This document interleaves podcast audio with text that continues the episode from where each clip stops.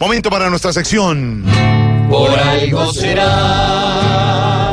Don Álvaro Forero, como Daniel Kelis fue identificado el joven de 20 años que falleció en Venezuela en medio de las protestas en el estado de Carabobo. Varias ciudades continúan en protesta contra el gobierno de Maduro. ¿Hacia dónde va toda esta crisis en Venezuela, don Álvaro? Jorge, nadie sabe hacia dónde va Venezuela. Ni Nicolás Maduro, ni Diosdado Cabello, nadie.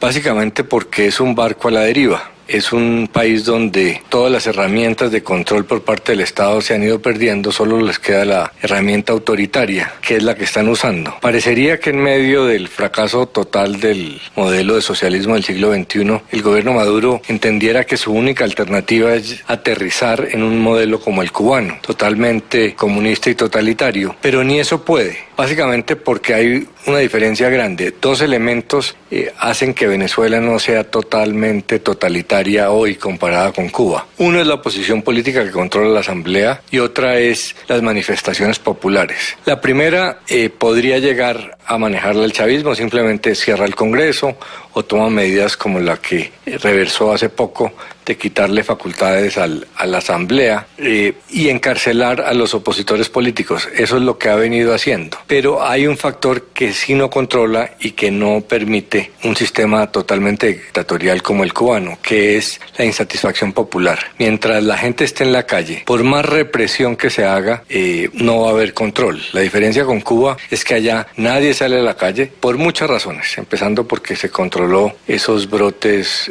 de reacción popular desde hace décadas. Y segundo, porque tiene más apoyo popular el régimen que lo que tiene el de Maduro, eh, que según las encuestas solo tiene el apoyo de un 25% de la población. Y además, Venezuela viene una historia de riqueza. Eh, muy distinta a la que ha tenido Cuba. Y realmente en Cuba uno, hubo una revolución, mientras que en Venezuela no ha habido. Es un proceso muy tropical de desvanecimiento del capitalismo y de la democracia, pero está a mitad de camino. Además son otras épocas. Una cosa era hacer una revolución en los años 60 y otra en pleno siglo XXI. Entonces Maduro no controla ni siquiera la capacidad de, de convertirse en dictador, porque un dictador con la gente en la calle, con manifestaciones como las que hemos visto, pues no es dictador. Entonces eh, están viendo a ver cómo controlan las cosas. Lo que muchos tememos es que eh, si se desgasta demasiado eh, Maduro, pues ese régimen militar, que es el que está realmente controlando el poder, eh, decida asumir